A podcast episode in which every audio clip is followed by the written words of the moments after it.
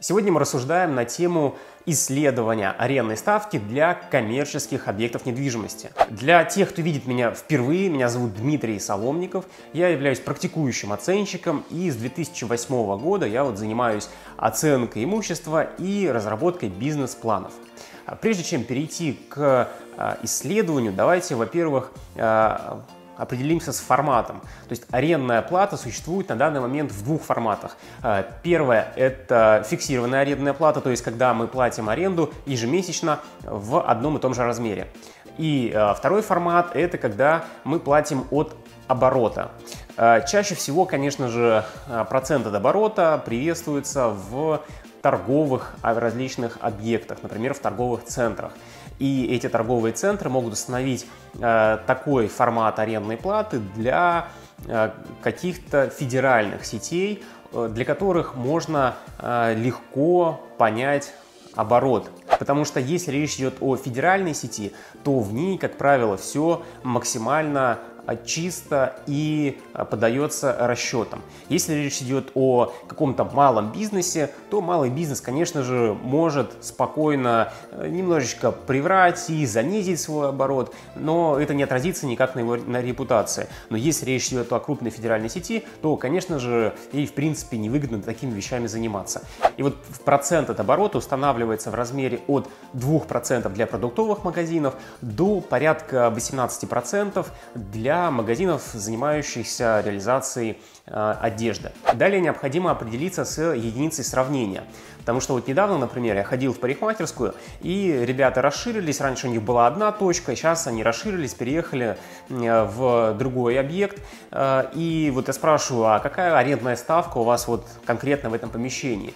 И мне человек называет, там, вот в этом объекте мы платим 80 тысяч, а в том объекте у нас арендная плата составляла 120.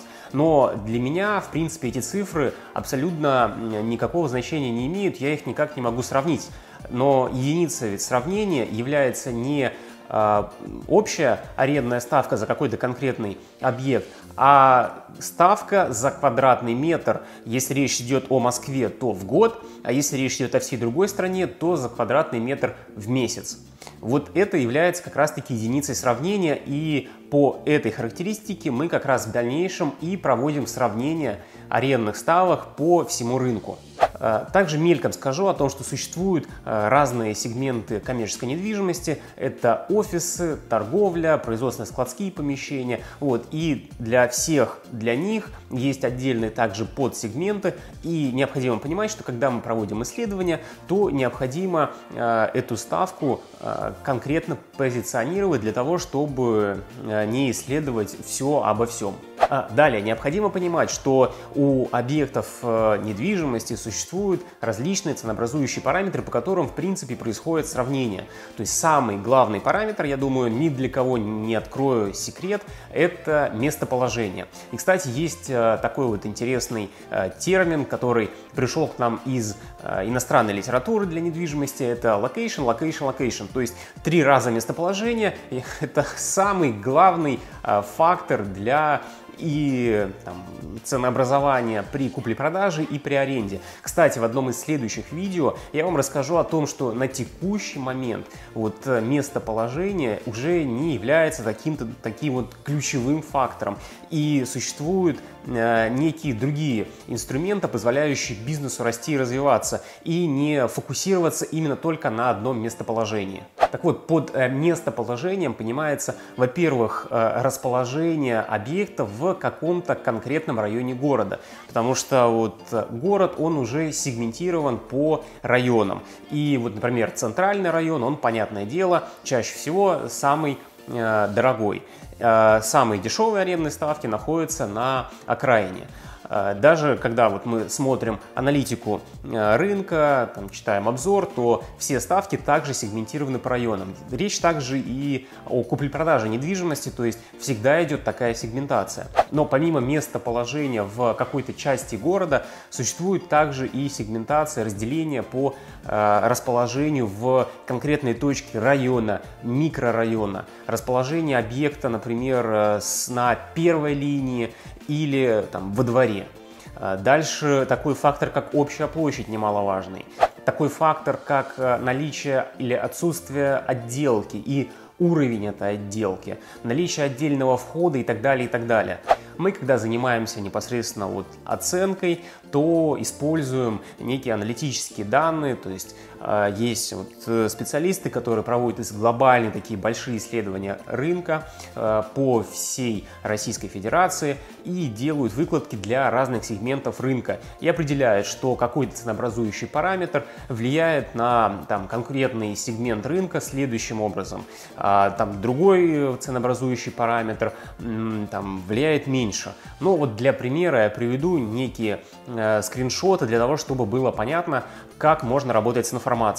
А вот дальше, когда мы уже поняли наши ценообразующие параметры, то необходимо переходить к сбору информации.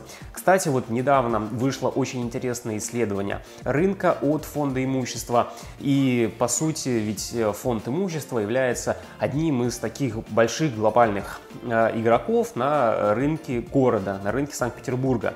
И вот э, обзор, конечно, у них получился довольно э, странный, потому что э, он как бы обо всем, но и очень сложно найти конкретику. Например, э, у них в обзоре приведены арендные ставки, но непонятно, э, какие это арендные ставки с учетом коммунальных платежей или без. И это только вот один из факторов. Поэтому, друзья, когда вы смотрите аналитику, то необходимо очень критично относиться к приведенным данным. И главный вывод, который делает фонд имущества в своем исследовании, заключается в том, что собственники объектов недвижимости, коим и является фонд имущества, не всегда корректно могут знать рыночную стоимость своих объектов. Ну и теперь переходим непосредственно к сбору информации.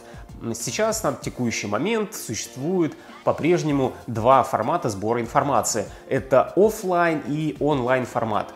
Офлайн формат это, например, когда мы идем по улице и видим объявление о том, что в конкретном бизнес-центре сдается э, помещение, и вот можно позвонить по телефону, узнать, сколько оно стоит. И вот в свое время нам нужно было определить арендную ставку за торговые площади. И мне было интересно пообщаться с людьми, но, конечно же, когда ты заходишь в конкретный объект, то чаще всего там э, работает не сам конкретный предприниматель, а всего лишь сотрудник, который не в курсе арендных ставок. Но, тем не менее, да, люди могут также это и рассказать.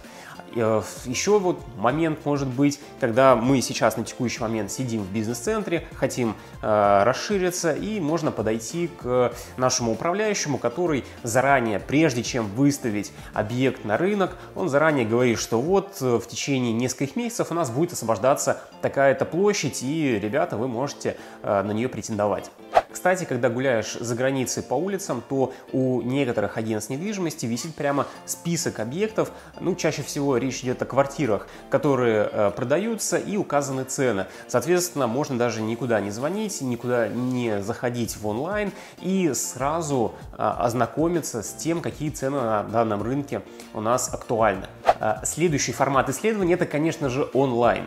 Ну, во-первых, самую, самое главное э, агрегаторы информации, такие как э, ЦИАН, Яндекс Недвижимость и Авито. То есть понятно, что они собирают практически всю информацию с рынка. А, также есть специализированные региональные маленькие справочники. Например, а, в Санкт-Петербурге раньше вот у нас был активный игрок бюллетень недвижимости. Сейчас, э, конечно, как-то у них э, дела идут не так хорошо, как хотелось бы. Но, в принципе, в каждом городе есть отдельный либо онлайн-игрок, либо офлайн, который выпускает газету или онлайн информацию с местными ценами. Так вот, а дальше, когда мы уже определились, примеру, с тем, что именно мы хотим исследовать, ну, к примеру, э, арендные ставки на торговые помещения в центральной части города, мы заходим, во-первых, на все агрегаторы и выкачиваем оттуда всю информацию об имеющихся предложениях. Мы э, исследуем также данные фонда имущества, потому что фонд имущества – это отдельная площадка, и э, в каждом регионе есть э, такой же собственник э, недвижимости, государства, которые вот распоряжаются и управляют этой недвижимостью. Ну вот именно в Санкт-Петербурге это фонд недвижимости.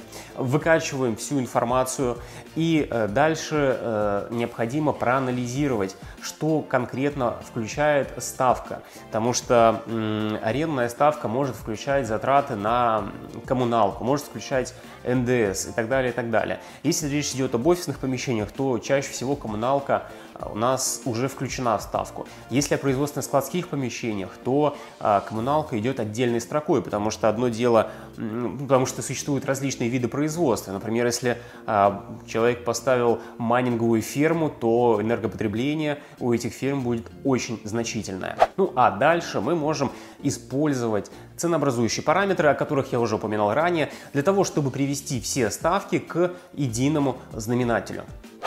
Итак, друзья, в целом я рассказал общую картину про то, каким образом проводить исследования арендных ставок. Я надеюсь, вам понравилось это видео, поэтому не забудьте поставить лайк. Если вы до сих пор не подписаны на канал, то, конечно же, подпишитесь. Не забывайте задавать вопросы в комментариях и до новых встреч!